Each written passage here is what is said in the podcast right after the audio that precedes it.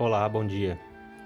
Ontem eu estava dando uma aula via internet e discutindo com os meus alunos sobre uma pessoa que recebe o diagnóstico de câncer, porque a disciplina é enfermagem oncológica e na discussão muitos falaram que a primeira coisa que vem à mente da pessoa, porque acompanharam familiares e tudo, é que essa pessoa, ao receber o diagnóstico, ao descobrir que está com câncer, ela sente medo.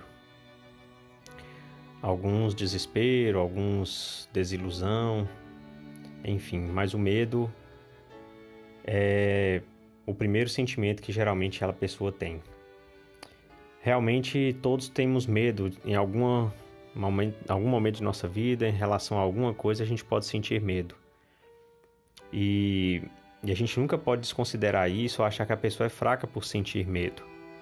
Mas o que nós temos que ter em mente e tentar desenvolver sempre é que mais forte que o medo deve ser a nossa fé. A fé e o medo são opostos. Enquanto um tem de mais, o outro vai ter de menos.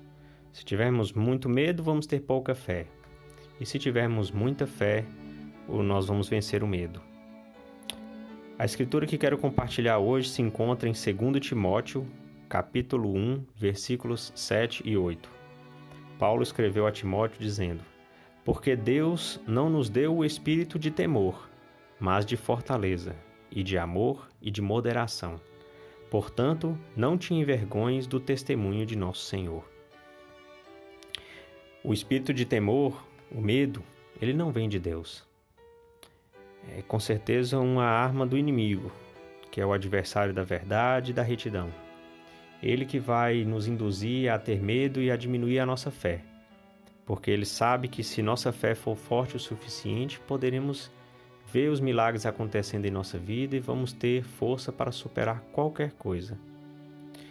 O Senhor Jesus Cristo pagou por todos os nossos pecados e nós precisamos ter fé e acreditar que através dessa força da expiação, dessa fortaleza que Paulo falou a Timóteo, nós podemos sobrepujar as dificuldades. Hoje é tempo de muitas dificuldades. Hoje é tempo de aflições e de incertezas, mas jamais pode ser tempo de medo e falta de fé. Nós precisamos realmente desenvolver as nossas aptidões e habilidades a partir da fé em Jesus Cristo, vencendo o medo, vencendo a desesperança, vencendo a desilusão e nos apegando àquilo que temos certeza, certeza de que Deus nos ama, de que o Senhor não vai nos abandonar e falar é, para nós mesmos a cada dia, assim como o presidente Gordon B. Hinckley, ex-presidente da igreja, falava que nós devemos esquecer de nós mesmos e trabalhar, porque com fé no Senhor nós vamos poder ser capazes de tudo nessa vida. Em nome de Jesus Cristo. Amém.